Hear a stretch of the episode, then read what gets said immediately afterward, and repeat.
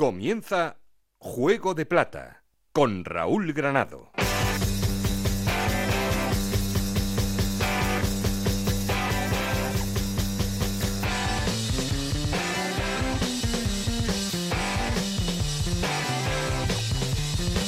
¿Qué tal? Muy buenas, bienvenidos al último capítulo de la temporada de Juego de Plata. Ya está todo absolutamente finiquitado. Este es el podcast donde te vamos a contar una semana más todo lo que pasa en Segunda División. Y lo que ha ocurrido es que ya tenemos al tercer equipo que va a ascender a la máxima categoría del fútbol nacional. Es el Deportivo Alavés.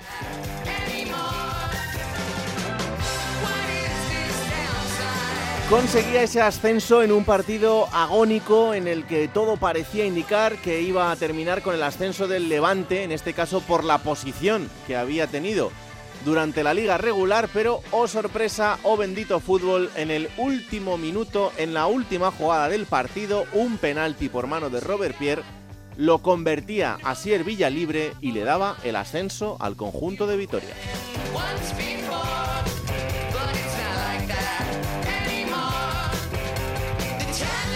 Fiesta en Vitoria y desolación en Valencia porque el Levante Unión Deportiva se va a quedar una temporada más en segunda división, algo que ya habitualmente es un drama por lo que significa en el último partido, pero en este caso también por las consecuencias que puede tener en cuanto al futuro próximo del club. Ya os lo venimos avisando en las últimas semanas, hoy también lo analizaremos en profundidad qué ha pasado el día después de un palo tan gordo como ese.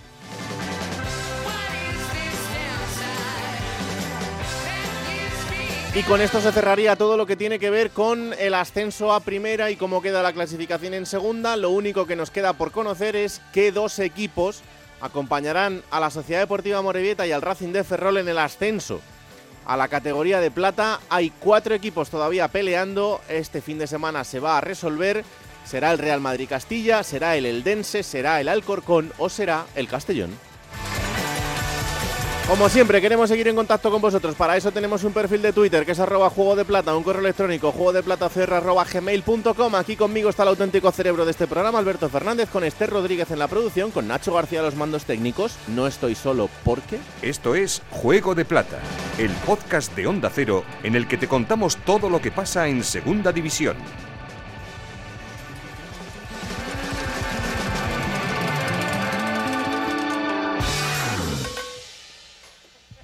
¿Cómo te la juegas habitualmente? Este programa eh, casi siempre es un deporte de riesgo, pero cuando Nacho García no tiene el día, ¡buf! Hay prima de riesgo, Raúl, ¿qué tal? Muy buenas. Hola Alberto Fernández, ¿qué tal? Muy buenas. Bueno, para, para acabar la temporada hay que seguir jugándosela también, ¿no? Sí, eso es verdad. Porque si no, nos acomodamos. Nada, nada, nada, nada. Hay que seguir al filo de la navaja. Sexta temporada de Juego de Plata que termina en el día de hoy. Se dice pronto. Eh, ya veremos si hay séptima o no, porque el verano es muy largo y tenemos que ver lo que ocurre. Eh, tenemos a un equipo en primera división, que es el Deportivo Alavés. Sí. Contra todo pronóstico por el escenario que se había dibujado del partido. Sí. Pero bueno, esto es lo que tiene el fútbol. Lo decíamos el otro día, que ya tuvieron la experiencia en el Estadio Gran Canaria contra la Unión Deportiva Las Palmas y el guion estaba siendo muy parecido, Raúl, porque yo me acuerdo la que falló Miguel de la Fuente eh, en Gran Canaria y el otro día tuvo otra muy muy clara, tuvo luego otra Mamadou Sila también para poder poner el 0-1 y no tener que agonizar tanto y llegar a ese punto, ¿no? Mm. Pero es que es, es, que es un detalle y es que es un tópico, pero es así, es un detalle. Sí, el sí. Levante si no estaría ahora mismo en primera división y tan tan tan ajustado está todo que se tiene que decidir en eso y, y de algún modo es lo bonito de esta categoría, ¿no? Que ha habido dos equipos que pues seguramente ninguno lo ha merecido más que el otro. Los dos por igual, pero como solo puede ascender uno, hay que jugárselo a ese tipo de, de sucesos, ¿no? Pero el Levante, la plantilla que tiene, eh, Javi Calleja, toda esa gente ha hecho una temporada de ascenso y eso es con lo que se tienen que quedar. Han hecho una temporada de ascenso que al final pues no han, no han encontrado premio. Sí que me llamaba la atención el análisis de Luis García Plaza, que es entendible y mucho más después del partido, cuando decía, bueno, es que hemos merecido la victoria porque hemos tenido tres, cuatro ocasiones claras. Yo vi un partido muy parejo en el que es cierto que el Levante también juega un poco con ese... Contemporiza, sí. Claro, con, con esa historia de la posición, el saber que un empate a cero te sirve, Mm. que al final también, pues luego te encuentras con esta situación, que te meten un gol en el último minuto y ya no tienes margen para absolutamente nada, pero... Pero tuvieron dos travesaños. sí, Un disparo de, de Iborra que se marchó muy por Claro. encima, de- muy poquito. por de- eso te digo que al final no vi un, un equipo que estuviese muy por No, encima del otro. No, no, no, para nada. Y en Vitoria tampoco. Luis García se queda con lo suyo. En Claro. Vitoria sí que creo que fue mejor el Levante. Y eso hay que decirlo. Puede ser, pero, pero tampoco le sirvió para, para marcar gol. No. Entonces, bueno, pues que, que está bien tener un poco más de peso en el partido, pero si no conviertes, pues claro. Pasa eso y, y es a los puntos. y Es que es así. Y, y yo entiendo que Luis García se quede con lo suyo, mm, pero es que es un partido muy, muy parejo. Y para mal, porque también ha habido muchas críticas. Al final, el muestreo este de redes sociales, ¿no? Con el que se queda alguno. Vaya, vaya final de playoff más aburrido, ¿no? Estos son los dos equipos que merecen ascender a primera división. Pues bueno, Bueno, eh, al final claro. la emoción llegó en, en- en los últimos minutos y una cosa no quita la otra, ¿no? Estos Y- son 42 jornadas. y lo bonito y lo duro del fútbol es lo que sucedió al final, ¿no? Muy duro y muy Sí. bonito para unos y para otros, pero bueno, pues ha- hace justicia también y yo creo que, que los dos equipos que, que llegaron a la última jornada de liga regular con opciones de ascenso se hayan jugado de esta manera eh, un puesto en primera división, pues también dice mucho de lo que es esta categoría, ¿no? Pero Mm. que la gente no se puede quedar solo con, con lo malo, hay que ponerlo todo en una balanza, saber que el Levante durante la temporada ha jugado muy bien al fútbol, ha ganado convenciendo con superioridad sobre los rivales y que el Deportivo Alavés ha sido uno de los equipos más compactos, más fiables de la categoría, que ha tenido un grandísimo problema con el gol, pero que apenas ha dejado fisuras y eso también le ha hecho estar ahí arriba. Bueno, pues vamos a ir hasta Vitoria, porque esa ciudad sigue celebrando. eh, lo hacía esta semana, en el arranque de la semana, también con esa fiesta por las calles de una ciudad que es preciosa y que ahora vuelve a ser de primera. Hola, Roberto Vascoy, ¿qué tal? Muy buenas. ¿Qué tal, Raúl Alberto? Muy buenas. Joder, uno que ha cogido el ascensor y que el año que viene nos pierde de vista. Sí, y lo he cogido en el 129 de penalti. ¿eh? Lo eh, lo tal que es la vida y lo que ha sido de igualada esta, esta segunda división. Fíjate que ha habido cinco equipos peleando hasta el final por ascender y lo decía ahora mismo Alberto. Se ha decidido por detalles el playoff y se ha decidido por detalles la liga regular. Esa jugada clara que tiene Villalibre contra el portero de, de Las Palmas que la falla, le hubiera dado el ascenso al Alavés. Las Palmas estaría jugando el playoff. El otro día un penalti en el 129 hace que el Alavés suba y que el Levante se quede a las puertas. Ha sido la segunda más igualada de la historia y para Vitoria, para Álava, ha tenido un final ciertamente espectacular. Yo siempre pongo el ejemplo de hace unos cuantos años, cuando el Alavés se salvó en segunda división con un gol en el minuto 94 en la jornada de 42 en Jaén. Lo de este, lo de este sábado a la noche supera todas las expectativas. Y lo que es la vida, en el mismo escenario donde descendió hace justo un año y con un futbolista que falló esa ocasión clara en Las Palmas, al final la trompeta de Asier Villalibre fue la que le ha dado el, el ascenso al Deportivo a la vez. Por cierto, ayer sonó en la Plaza de la Virgen Blanca, fue el gran protagonista de, de la fiesta, tocando la, la trompeta delante de 30.000 eh, aficionados que estaban ahí en esa plaza donde no cabía un alma. Va, a este le da igual todo ya, o sea que ah, te toca la trompeta donde haga falta. Eh, yo creo que, que hoy debes darle ánimos a, a Gosalvez. Hola, Gosalvez. Me estáis hundiendo, ¿eh? O sea, aquí recordando tal, que si el penalti, hay que contarlo, 129. hay que contarlo. Hay que contarlo, hay que contarlo. Claro. estamos para ser eh, profesionales y contar todo, todo lo que ha acontecido y las consecuencias para unos y para otros. Claro. Y las consecuencias en el Levante no son especialmente buenas, eh, más allá del, del hecho deportivo, que ese ya es, ya es bastante complicado, pero, pero se abre el capítulo del día después. Sí, el día después sí, yo creo que la reflexión, eh, reflexión que tiene que ser ya exteriorizada por el propio club levantinista, en este caso eh, patroneado por Kiko Catalán. Eh, aquí la situación en el entorno del Levante Unión Deportiva, en lo que es la afición, es de desolación, eh, desolación por todo lo que sucedió el eh, pasado sábado, ya casi domingo, eh, y, y ahora mismo preocupación, preocupación por cuál es el futuro.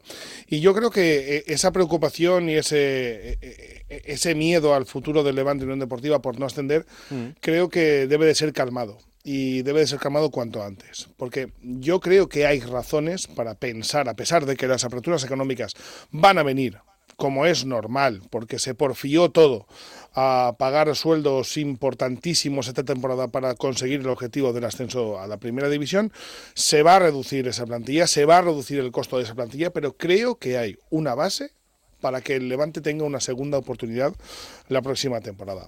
por ejemplo, en la portería, pues tiene a Dani Cárdenas o a Joan Femenías. ¿Quién saldrá? Por el que paguen más. Pero cualquiera de los dos puede estar muy bien como titular del Levante Unión Deportiva en segunda división. Hmm. Luego atrás tienes a gente como Alex Muñoz con contrato en vigor y que en principio se queda.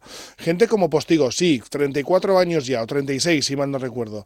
Eh, capitán, pues a lo mejor te suma aquello que necesitas también de liderazgo dentro del propio Levante. Tienes a gente en contrato como Son, que a lo mejor en segunda no es santo de mi devoción, pero oye, eh, ha habido momentos en los que ha rendido a, un, buen... Eh, a un buen nivel. Bezo, pues si se baja la ficha, pues a lo mejor Bezo también te vale. Y luego tienes, yo creo que va a haber posibilidades de que Vicente Iborra se quede. Va a haber posibilidades importantes porque está lesionado de larga duración a Pablo Martínez. Eh, vamos a ver qué ocurre con, con Pepelu. Eh, vamos a ver qué ocurre con Campaña. Yo, por ejemplo, si yo fuera el Levante Unión Deportiva, yo hoy mismo hubiera renovado, si él quiere, por supuesto, a José Campaña. Acaba el 30 de junio, está con los ligamentos rotos. Oye, Campaña, 300, 400 mil euros. Te curas aquí. Tranquilidad te curas aquí en Valencia y en enero vuelves y eres mi fichaje de, del mes de, diciembre.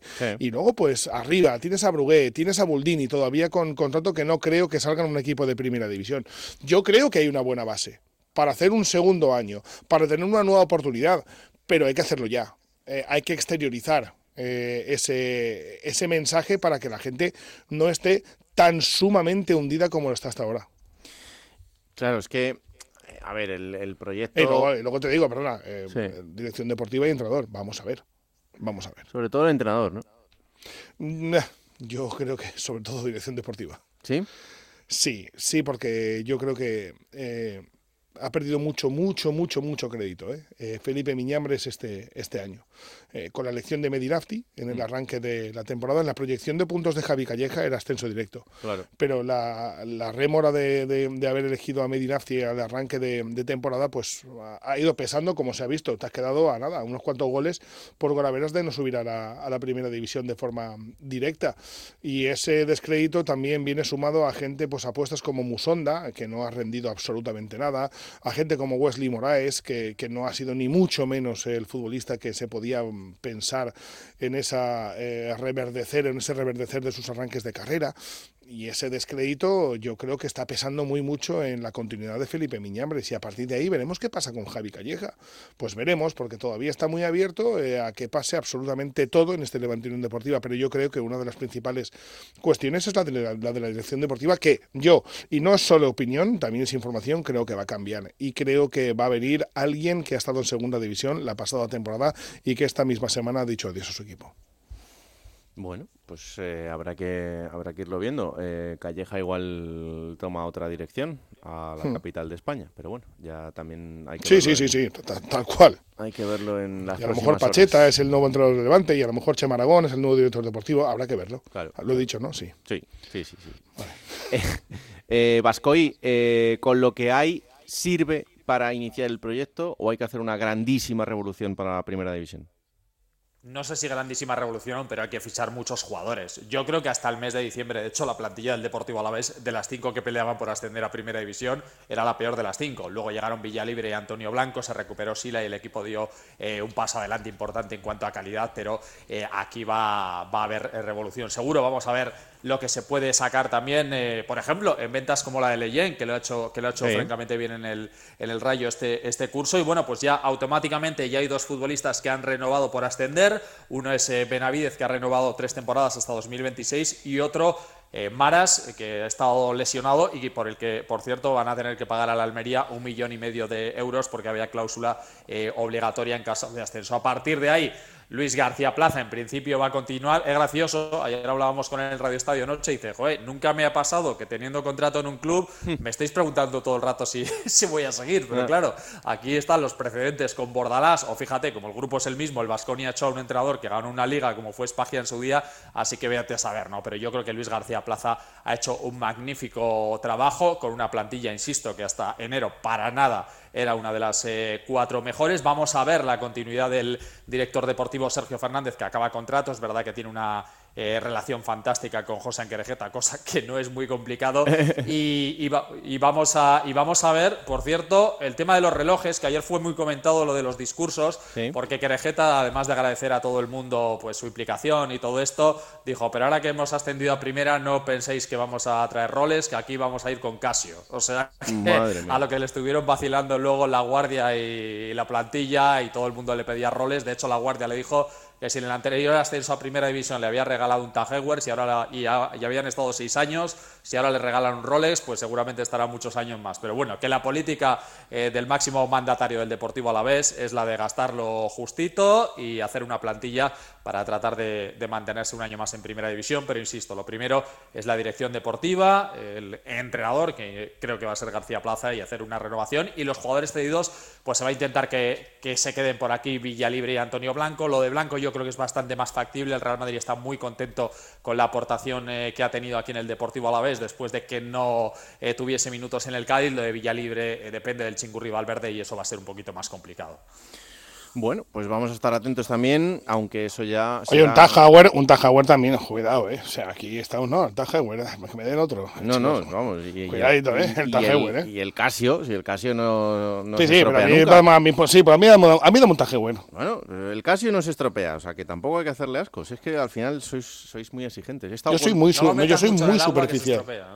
yo soy muy superficial. Sí, sí, sí, desde luego que sí. Así te va en la vida. lo sabéis. Claro.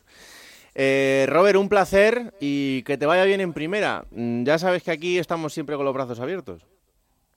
Eh, sí, pero para escuchar. Sí, pero no llames. sí, sí, sí, pero. pero a mí déjame. el podcast todos los días. no te lo crees ni tú, venga. Ya volverás, ya volverás. Tú tranquilo. Ya, te, está hundiendo, ya volverás, ¿sabes? O sea, ya, ya, ya, está diciéndote que a la vez desciende. Jordi, aquí, eh, salvo el Madrid y el Barça, en algún momento todos acabáis volviendo. Bueno, bueno, bueno. Todos acabáis volviendo.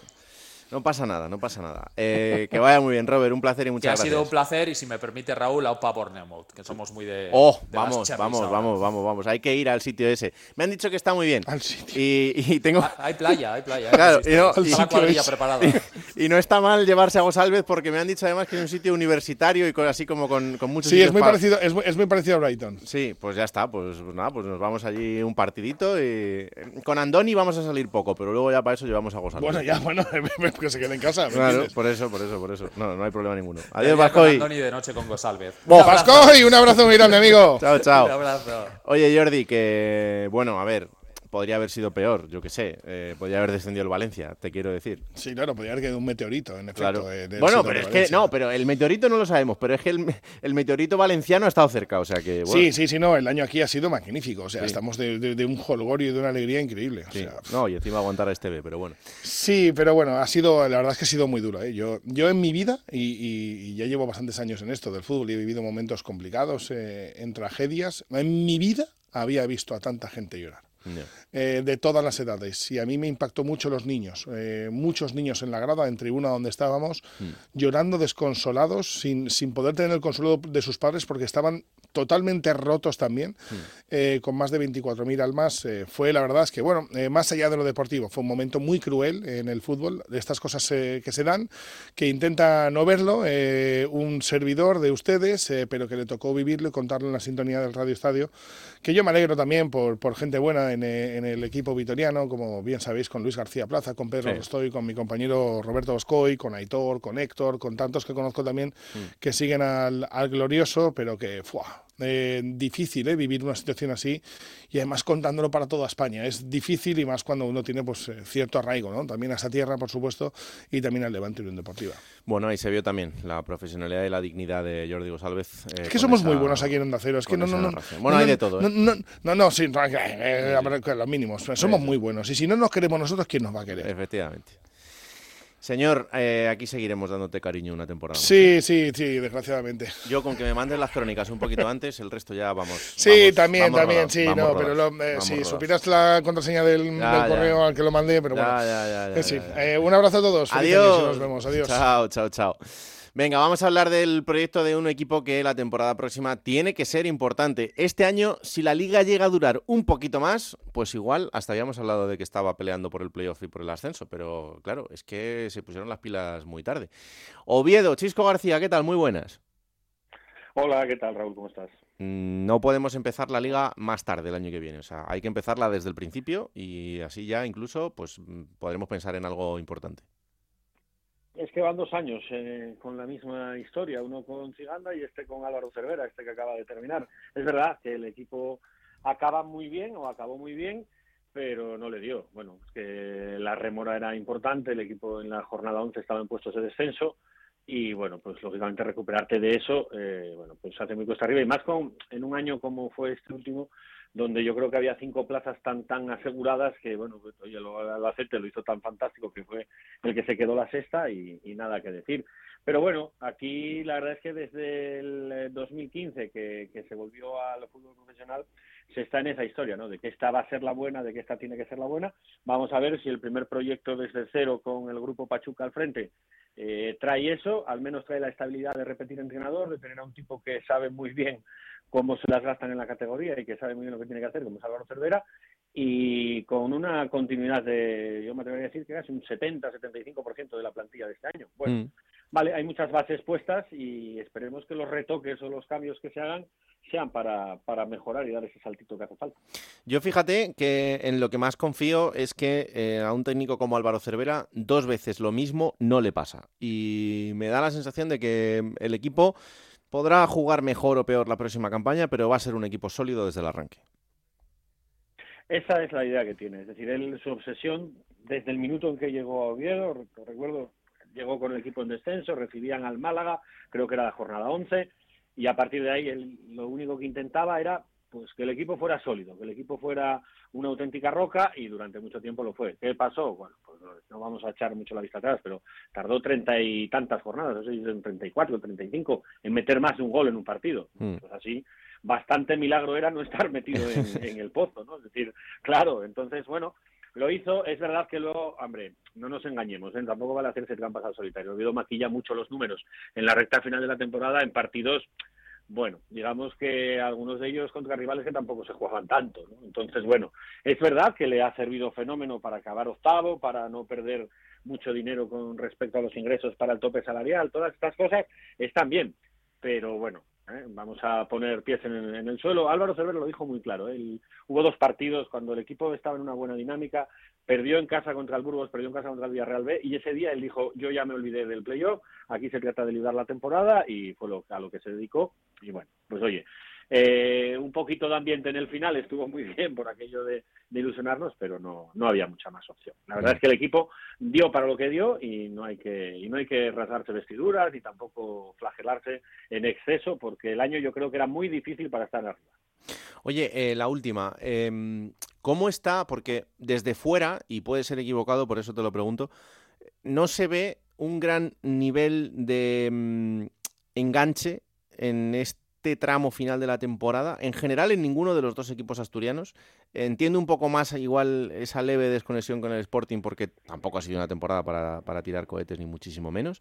Pero ¿cómo está la cosa en Oviedo? Eh, es verdad que la gente eh, allí está muy enferma con el fútbol, como en otros sitios de España, y, siempre va a tener ese, tirón. Pero ¿en qué punto ves tú a la gente de decir, joder, podemos hacer una cosa ilusionante o, o que todo sea un poco mm, seguir la rueda habitual? Mira, a ver, aquí hay un. Partimos de una base, es decir, te lo decía antes. El grupo Pachuca llegó en el mes de julio del año pasado al Oviedo. Cuando ellos aterrizaron, el equipo pues tenía entrenador, tenía director deportivo, eh, estaba todo medio medio confeccionado, ¿no? Bueno, luego a mitad de camino tuvieron que darle la vuelta a todo, se cargaron a, a Tito Blanco como director deportivo, a Bolo de entrenador, pusieron a su gente, bueno, vale, y ellos dicen que este es el año cero. ¿no? Eh, Pachuca bueno, pues tiene el objetivo de, conseguir el ascenso, a eso ha venido a España, eso es, mm. innegable, igual que Orlegui en, en Gijón. Y es verdad que, bueno, pues la gente sí se ha enganchado, sobre todo al final, porque, hombre, vamos a ver, Raúl, los equipos de Cervera, enamorarte de ellos, no, cómo juegan, no, no, eh, no, ¿vale? Un mm. bocadillo de tornillos a veces tiene más, más gracia. Ahora bien, los aficionados al fútbol van al estadio a ver ganar a su equipo. Mm. Es decir, olvidémonos de, esos romanticismos. Bueno, olvidémonos, oye, quien lo pueda o lo quiera tener, que lo tenga. Yo, eh, como aficionado, yo cuando voy a un estadio voy a ver ganar a mi equipo. Oye, que luego si lo hace muy bien, fenómeno. Pero si no, que ganen. Ya está. A partir de ahí, la gente por ese lado se enganchó. Eh, aquí se está poniendo en marcha ya campaña de abonados, que si han subido los precios un 25%, pero así todo la gente está acudiendo en masa a sacar, bueno, masa, está acudiendo en muy buen ritmo, llevan no llevan 24 horas casi y, y ya están por encima casi de los 3.000 abonos renovados y demás, bueno, está bien. La gente está enganchada y a la gente lo que le falta es, yo creo, sinceramente, es que el Oviedo empiece una temporada bien. Es decir, siempre queda la cosa esta de que el equipo acaba recuperándose y se queda, pero le falta el casi. Y ese casi, casi siempre se pierde en el primer mes y medio de competición.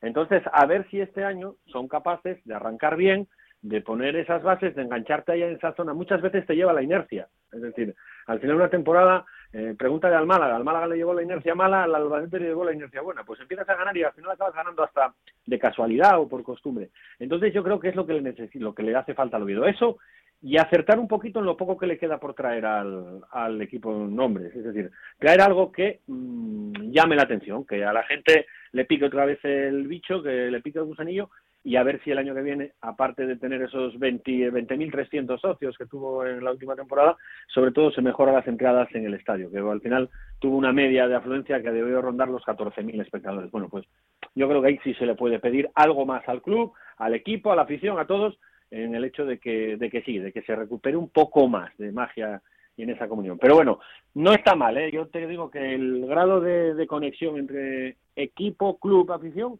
no está ni mucho menos en, en, momentos bajos, teniendo en cuenta de lo que venimos aquí y por las que pasamos aquí durante años. Bueno, pues eh, eso es lo que esperamos, que sea uno de los equipos en los que centrar la atención durante la próxima campaña y que vuelva esa, esa ilusión y esas ganas de ver al Oviedo lo más alto posible. Así que armar un buen proyecto y aquí os lo contaremos. Chisco, buen verano y muchas gracias. ¿eh? Pues exactamente lo mismo para todos vosotros. Un abrazo muy fuerte. Un abrazo enorme. Eh, vamos hasta Villarreal, porque también quiero saber qué va a hacer el filial del conjunto amarillo la próxima campaña. Hola Mitsokut, ¿qué tal? Muy buenas. ¿Qué tal, Raúl? Muy buenas. Eh, un filial que esta temporada ha tenido buenos momentos de fútbol, eh, momentos en los que ha estado en la zona alta de clasificación, luego otros en los que se ha complicado la vida y ha estado por abajo. Eh, se consigue la salvación con varias jornadas para el final. Bueno, mm, no sé, ha sido una temporada que yo creo que se puede eh, aprobar y con nota para el filial, pero hay que pensar en el año que viene.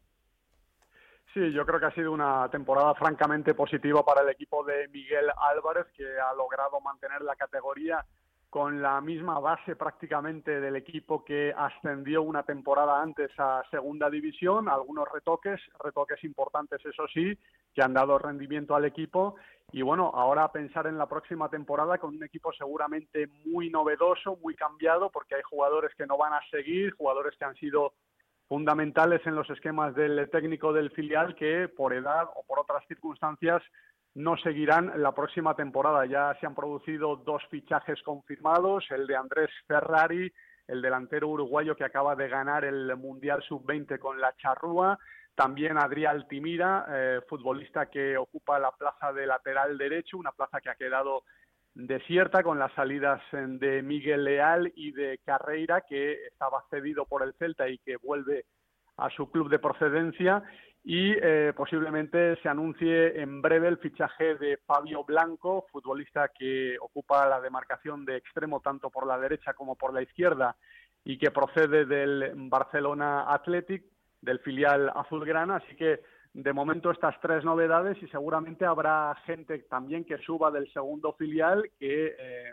alcance pues eh, eh, un nivel superior como futbolistas de segunda división en el primer filial. Algunos de ellos eh, ya fueron importantes la pasada temporada porque tuvieron protagonismo, como es el caso de Hugo Pérez, defensa central, o Abraham también, que eh, tuvieron minutos ante las ausencias importantes que ha habido en esa posición la pasada temporada. Tampoco va a seguir en Baqué, eh, jugador cedido, y bueno, pues novedades va a haber muchas. La punta de ataque eh, la posición de delantero también va a sufrir modificaciones importantes. Es muy posible que salgan Cerniño, Alex Millán, eh, bueno, pues eh, habrá, habrá un cambio muy, muy importante en la confección de la plantilla de cara a la próxima temporada.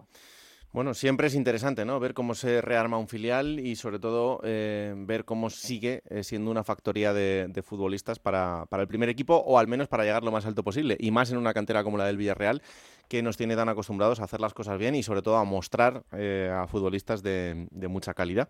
Así que vamos a estar muy pendientes también de lo que haga el, filial. Eh, antes de despedirte, aprovecho y te pregunto cómo está la cosa por Castellón y cómo se ve allí esa posibilidad del, ascenso a segunda.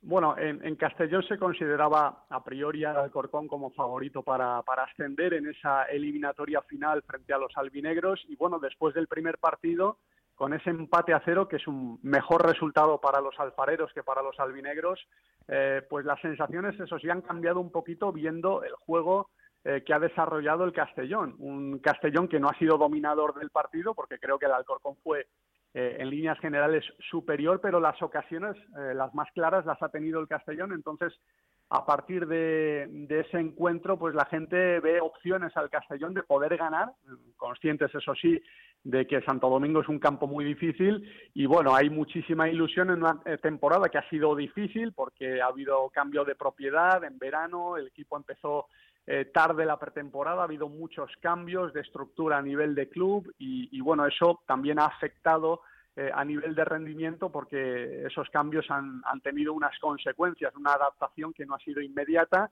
y, bueno, pues novedades también en la plantilla, cambio de entrenador cuando el equipo iba segundo en la clasificación, en la nueva propiedad eh, puso a su gente y, bueno, Rubén Torrecilla, que estaba haciendo un buen trabajo, eh, fue destituido cuando el equipo eh, estaba a dos puntos de la primera posición a mitad de temporada, ha llegado al Berrudé, le ha costado un poco adaptarse, pero en estos playoffs el Castellón sí que ha dado un salto de calidad y ya contra el Deportivo de La Coruña eh, se vio un cambio de nivel en el equipo y contra el Alcorcón, bueno, pues el equipo ha mantenido el tipo en ese partido de ida y hay muchísima ilusión, ¿no? Por parte de la afición del Castellón de poder dar el golpe en Santo Domingo este sábado y, conseguir ese ascenso. Pues eh, sería otro equipo histórico en eh, retornar también a la segunda división y otra gran oportunidad para la ciudad como para ponerse en el foco nuevamente para un estadio, el de Castalia, que, está habituado a, acompañar a, su equipo y que es otro de esos sitios míticos. Así que bueno, pendientes de esta resolución final, eh, Castellón o Alcorcón serán los equipos que consigan ese ascenso en esta, en esta eliminatoria. Omid, buen verano y mil gracias. Igualmente, un abrazo. Un abrazo, chao. Venga, vamos a recibir a los dos equipos que sí que ya sabemos que van a estar en segunda división la próxima campaña, que ya habían ascendido y a los que, bueno, pues ya podemos ver un poco por dónde van a ir las líneas de los equipos que vamos a ver en, en la categoría el próximo año. El primero de ellos, el Racing de Ferrol, Galicia. Juan Galego, ¿qué tal? Muy buenas. Hola, ¿qué tal, Raúl? Buenas tardes. Querido compañero, eh, gracias por, por, estar aquí y la temporada que viene tendremos tiempo para analizarlo tranquilamente, pero ¿cómo se va a armar este proyecto del Racing de Ferrol para competir en segunda?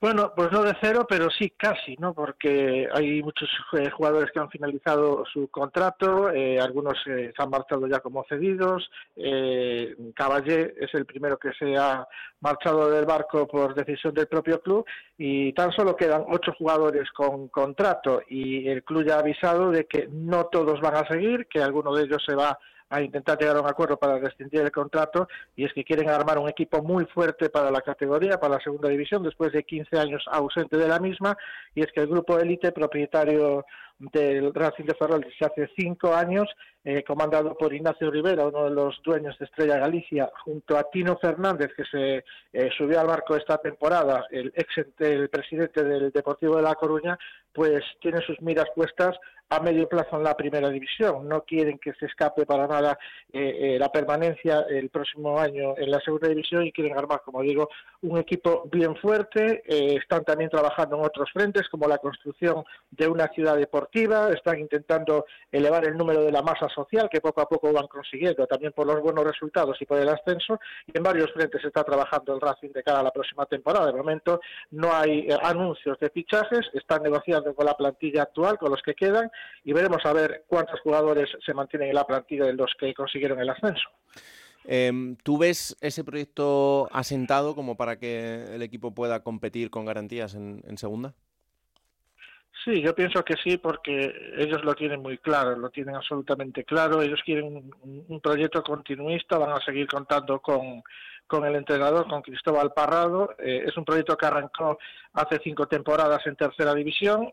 Está, eh, desde entonces ya se ha colado en la segunda. Las miras, como te digo, son primera división. Yo creo que el equipo va a apostar muy fuerte, va a fichar eh, concienzudamente, va a intentar armar un equipo fuerte, poderoso desde, desde atrás y a partir de ahí ir poco a poco construyendo y, y se va a quedar con los jugadores más destacados. Tiene mucho trabajo por delante, pero yo creo que llegados a este punto, el grupo élite va a apostar muy fuerte para que el Racing intente mantenerse primero en la categoría y, como digo, a medio plazo intentar dar, el salto a la primera división, una categoría en la que jamás ha estado. Es lo único que le falta al Racing por conseguir deportivamente. Bueno, pues eh, estaremos atentos también. Siempre es un placer recibir equipos nuevos y estar, eh, sobre todo al principio, muy pendientes de, por dónde van a ir las líneas de, juego y también de adaptación a, la categoría, así que lo contaremos. Juan, aquí te vamos a tratar muy bien, ya lo sabes, ¿eh? Lo sé, lo sé. Estoy como en casa, tengo unos compañeros fantásticos, una emisora que es la mejor de todas y, claro, contentísimo de seguir aquí a vuestro lado. Pues ahí estaremos, dando guerra. Un abrazo y buen verano.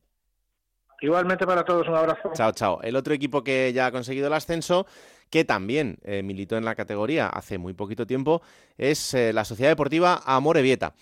Compañero Gorka Cítores, ¿qué tal? Muy buenas. Hola Raúl, ¿qué tal? Muy buenas. Jo, esto sí que es darle lustre al tema, que el narrador del Athletic Club de Bilbao esté también en, Juego de Plata, es como, como de mucho lustre el asunto, así que encantados de recibirte por aquí. Eh, el placer es mío. ¿Cómo lo ves? ¿Cómo ves a esta Morevieta para otra campaña en, segunda? Y sobre todo si mm, ese paso que ya tuvo por la categoría, ¿tú crees que le puede servir para haber aprendido muchas cosas para esta nueva temporada? Sí, yo creo que esa es la clave, Raúl, la acabas de, dar, ¿no? Esa temporada hace, hace dos campañas que, bueno, saboreó, ¿no? Lo que es el, fútbol profesional, la división de plata del fútbol español por primera vez en, su historia, un equipo que no vamos a rasgarnos las vestiduras. Históricamente es un equipo no de segunda B, de tercera división, la Sociedad Deportiva Morevieta, pero que en los últimos años ha hecho tan bien las cosas que le llegó para incluso eh, lograr un ascenso inesperado ¿no? al fútbol profesional en segunda división, como decíamos hace dos temporadas. Lo pasó mal, eh, pagó los errores de la novatada del fútbol profesional y yo creo que de esos, de esos errores ha aprendido, ha aprendido en esta temporada en, en la primera red que siempre es una categoría complicada, eh, ha solventado todos esos errores y espera haber aprendido para su vuelta al fútbol profesional a la hora de conformar la plantilla y a la hora de afrontar una nueva temporada. Em, evidentemente, proyecto que va a ser humilde en, la categoría. Eh, para empezar, por cierto, ¿dónde van a jugar? Porque cuando ya militaron en la categoría, eh, jugaban en, en Lezama, si no recuerdo mal. Sí, así es. Y van a repetir, ¿eh? ¿eh? falta el acuerdo, pero va a ser total porque la sintonía entre la Sociedad Deportiva Morevieta y el Atlético es total. Hay que recordar que la Sociedad Deportiva Morevieta es club convenido del conjunto rojo y blanco y no va a haber ningún problema para que repitan de nuevo en las instalaciones deportivas del Estadama. Eh, no pueden jugar, evidentemente, en su estadio, en Urriche, no, sigue sin cumplir, evidentemente, eh, los, eh, las normativas de, la Federación Española de Fútbol para poder jugar en, una categoría profesional como es la segunda división y por lo tanto tendrán que de nuevo desterrarse no ese destierro hacia las instalaciones deportivas de Lezama. No hay mucha distancia en cuanto a kilómetros entre Amorebieta y, Lezama, hmm. pero bueno, siempre evidentemente eh, Urriche, el, estadio de la Sociedad Deportiva de Amorebieta, bueno, pues ha sido el fortín y, la piedra sobre la que ha girado esta temporada para lograr el ascenso y una vez más pues tendrá que disputar fuera de, su estadio, en este caso en Lezama, los partidos la próxima temporada. Bueno, prometo no darte mucha guerra, ¿eh? que yo sé que tú tienes mucho trabajo. no, lo que haga falta, eh, sí te cuento eh, rápidamente de cara a la próxima temporada, que bueno, que va a mantener eh, dentro de lo que cabe el bloque, por lo menos el director deportivo Asier Goiría, tanto como el entrenador Mujica han renovado por una temporada más sus, contratos después de, de, lograr el ascenso. Eh, se ha pedido un esfuerzo a la directiva encabezada por el presidente John Larrea de cara a conformar la plantilla para la próxima temporada, pero como bien decías, no se van a volver locos. Yo asemejo un poco la Sociedad Deportiva Merita Raúl a, lo que ocurría con el Eibar hace unos cuantos años, ¿no? Mm. Un equipo que modesto, que, que, logra llegar al fútbol profesional y que no por ello eh, van a tirar la casa por la ventana, pero sí quieren ir creciendo pasito a pasito y con, con pasos firmes. Es eh, imposible en este momento y desde que consiguió el ascenso no acordarme de Luis Fer y sé que tú también. Así que, bueno, eh, la próxima temporada disfrutaremos de la Sociedad Deportiva Amorebieta por aquí. Gracias, amigo. Un abrazo. Buen verano. Gracias a ti, Raúl. Chao, chao. Eh, los otros equipos que siguen peleando por el ascenso a segunda, ya lo hemos hablado del Castellón, el Eldense, el Real Madrid Castilla y el Alcorcón. El Alcorcón que se la va a jugar en casa, en Santo Domingo, después de ese empate a cero en, Castellón, en Castalia. Mm. Bueno, lo decía antes Omid, en principio es el favorito. Favorito, sí. Pero a ver. Bueno, es desde luego un equipo que ha sido muy fiable durante toda la temporada, muy fiable, que ha estado arriba siempre, incluso con opciones de ascenso directo. Em, y en este playoff contra la Real Sociedad B hizo una eliminatoria también muy solvente, ganando allí y manejando muy bien el resultado en, Santo Domingo. La gente está con el equipo, eh, va más gente este año que en Segunda División, o sea que eso es una grandísima noticia, que, que un equipo que descienda, un equipo además con las características, con los hándicaps que tiene eh, pertenecer a la Comunidad de Madrid, porque hay muchos equipos a su alrededor y, cada club chupa mucha masa social del otro, pues mantenerlo e incluso subirlo, creo que tiene mucho mérito y es lo difícil del Alcorcón, ¿no? La plantilla que se confeccionó fue buena, se siguió apostando por Fran Fernández, llegaron jugadores contrastados y se ha visto esta temporada que les ha salido bien y te puede salir bien, te puede salir mal, al Alcorcón le ha salido bien le pongo también ese cartel de favorito, desde luego, porque la eliminatoria en casa, la vuelta es donde la pueden, la pueden solventar, pero desde luego es un equipo que compite bien y que es muy fiable, así que le daría, hombre, el resultado está igualado, pero le daría un 55-45 al alfarero. Mm. Eh, habrá que ver, porque en caso de conseguir el ascenso, yo sí que creo que hay mucho trabajo por delante para hacer una plantilla competitiva en, segunda división. Es verdad que hay gente a lo mejor como Mosquera, que ya tiene una grandísima experiencia, o Javi Lara, que Mm, que, pueden tener esa experiencia. Hay que ver eh, a qué ritmo están en, segunda división. Pero bueno, en cualquier caso. Mira el, eh, caso del Fuenlabrada. Descendieron los dos el año pasado y el Fuenlabrada salva la categoría en la última jornada. o sea, que son situaciones muy diferentes. Por eso lo, difícil y hay que valorarlo lo bien que lo ha hecho la Sí, sí, desde luego que sí. Bueno, esa eliminatoria por un lado. Y por el otro lado, el Dense Real Madrid Castilla. Eh, en este caso, con el empate a uno de Valdebebas. Eh, se va a resolver en Elda. Yo aquí doy favorito al Eldense. Yo también. Juega en casa, pero no solo porque juega en casa, sino porque es un equipo que juega bien al fútbol, que tiene una idea muy clara. Mm. Eh, eso sí, va a tener una baja importante, que es la de Manu Nieto, que terminó lesionado el partido en, en Valdebebas, pero el Real Madrid Castilla tiene una en la manga, que es Sergio Arribas que cambió el partido definitivamente en la segunda parte en Valdebebas. Estaba llevando un proceso después de una lesión y mm, ya confirmó Raúl que va a ser titular en, ese partido. Y creo que todo pasa por lo que el nivel eh, que dé Sergio Arribas. Otros futbolistas como Álvaro Rodríguez, que se le ha visto esta temporada en la primera plantilla del Real Madrid, pues quizá ha entrado en una situación un poco más difícil y Em, es su gran día. O sea que si, si Álvaro está a su nivel, si Arribas está a su nivel y les acompañan el resto, el Castilla puede tener sus oportunidades, eso es evidente. Aquí pasa lo de siempre con una eliminatoria de un filial contra un equipo que no lo es, jugadores jóvenes, jugadores mm. con talento, jugadores descarados, contra eh, otros más veteranos. en el, Dense, por ejemplo, Carlos Hernández, Núñez, gente que ha estado en segunda división muchos años, Ortuño. Mm que se están jugando de verdad lo que es el, pan, ¿no? Y bueno, vamos a verlo. El Elda, el Eldense, perdón, no ascendió por un punto, porque acabó con los mismos puntos que la Sociedad Deportiva Morevieta, o sea que dice mucho también de lo que es ese club. Sí, sí, desde luego. Y ojo si, como les dé por ascender, que quieren hacer un estadio nuevo, porque el dueño del Eldense, ya os lo contaremos, es, el dueño de, de Finetwork, de esta empresa de, telecomunicaciones, y pretende hacer un estadio para 18.000 personas, eh, que tardaría creo que año y medio en, construirse, pero todo eso en caso de que se consiga el ascenso, evidentemente. Si no, pues... Eh, no. Plata o plomo. Soy el fuego que arde tu piel. Última de la temporada.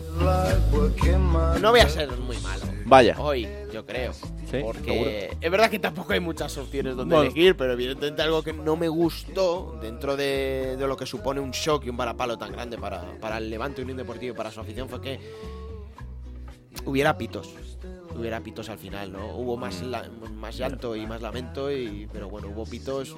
Yo intuyo que, aquí no lo sé, intuyo dirigidos hacia Javi Calleja por, por jugar mucho con ese 0-0, pero es verdad que fueron pocos y que todo el mundo estaba callado, porque no podían estar de otra manera, con, con el shock que estaba muy caliente lo que había ocurrido. Es que es un final muy cruel, muy cruel. El fútbol es muy bonito para el que lo gana, pero para el que lo pierde es muy cruel, ¿no? Y Bueno, en el Citá de Valencia, verdad que había algunos que, fruto de esa impotencia y fruto del, del haberse visto en primera división y que en cuestión de segundos se te haya ido el sueño, pues sacaran esa rabia y sacaran un poco quizá esa... Bueno, esa vena de, de mala educación que a veces hay en el, en el fútbol. ¿Y la plata? La plata se la voy a dar a, a Sier Villalibre, porque me gustó mucho el gesto, verdad que se ha hecho viral y ya Sí. todo el mundo sabe de lo que hablamos. Cuando decían, saca la trompeta, Sier", dijo, mira, eh, aquí está todavía como está el cuerpo caliente, estamos Sí. delante de la afición del Levante Unión Deportiva, cuando lleguemos a la Plaza de la Virgen Blanca, allí en Vitoria con nuestra gente sacaré la trompeta. Y eso es un gesto también de saber ganar. Seguramente si lo hubiera sacado hubiera tenido críticas, pero yo tampoco lo habría visto mal, porque Ya. al final es el momento en el que tú estás celebrando. Me recuerdo mucho cuando el Barça gana la liga en el campo el español. Hmm. Hombre, ahí lo tienes que celebrar. Dame dos minutos de cortesía de celebrarlo, ¿no? Pues bueno, no, no, no voy a condenar que se celebre algo delante de un equipo que ha perdido. Porque pasa mucho en el deporte, es así. Uno pierde, uno gana, sobre todo en una final, en un duelo directo. Pero me gustó mucho el gesto de Asier Villalibre, esa cabeza fría de decir, aquí no lo voy a hacer por respeto al rival. Y cuando lleguemos a Vitoria celebraremos. Bueno, ¿te la has pasado bien esta temporada? Mucho, como siempre. Se me ha hecho corta. ¿Ah, sí? no, esta, esta Ah, ha sido vale, su vale, justa vale. medida, con Ah, el vale, Mundial de por medio y todo. Vale, vale, vale. Pero a la segunda división es que. Es que hay que quererla. Y este año es una muestra más de lo emocionante que está, lo igualada que está. Y la de jugadores y entrenadores que acaban dentro de unos años en primera división, el año que viene mismamente, y que salen de aquí. Y tener esta cantera de, de futbolistas y de técnicos en España. Bueno, lo hemos dicho siempre, es una de las mejores segundas categorías de Europa. Desde luego que sí. Bueno, pues es el momento para que nosotros también nos tomemos un respiro de aquí a que arranque la próxima temporada o no. Ya veremos el momento de reflexión hacia dónde nos lleva. Lo que está claro es que ha sido otra temporada ilusionante, emocionante, en la que hemos conocido un montón de historias y así hemos intentado contároslas, en las que agradecer como siempre el trabajo de toda la redacción de deportes de Onda Cero que dedica su tiempo y su vida a contar las historias de los equipos que conforman esta categoría, que es a lo que nosotros nos ocupa, y también el trabajo durante todo el año de Esther Rodríguez, de Nacho García y por supuesto de Alberto Fernández, que como siempre digo es la persona que realmente piensa en este programa. Yo solo me pongo un ratito delante de este micrófono Nah. para intentar Casi contarlo nada, no tiene de mérito lo tuyo tampoco. alguna manera. Ha sido un placer como siempre, ya sabéis, esto es Juego de Plata, el podcast que estéis, está disponible cada martes a partir de las 5 de la tarde en Onda Cero.es para que os lo descarguéis, lo compartáis y le digáis a todo el mundo que existe este bendito programa que hacemos con tanto cariño. Que tengáis buen verano y que la radio os acompañe. Chao.